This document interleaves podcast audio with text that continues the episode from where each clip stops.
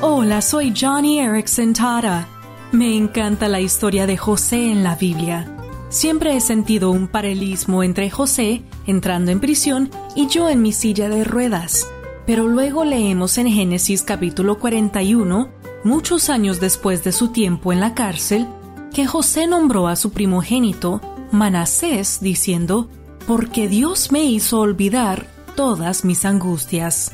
Y es tan cierto, querido amigo o amiga, te diré que después de más de 50 años en esta silla de ruedas, las angustias que una vez sufrí, el temor a nunca usar mis manos de nuevo o no encontrar propósito en una vida paralizada, ya son cosas del pasado, pues en Dios hay esperanza.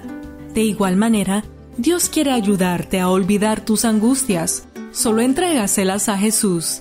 Johnny y amigos, esperanza más allá del sufrimiento.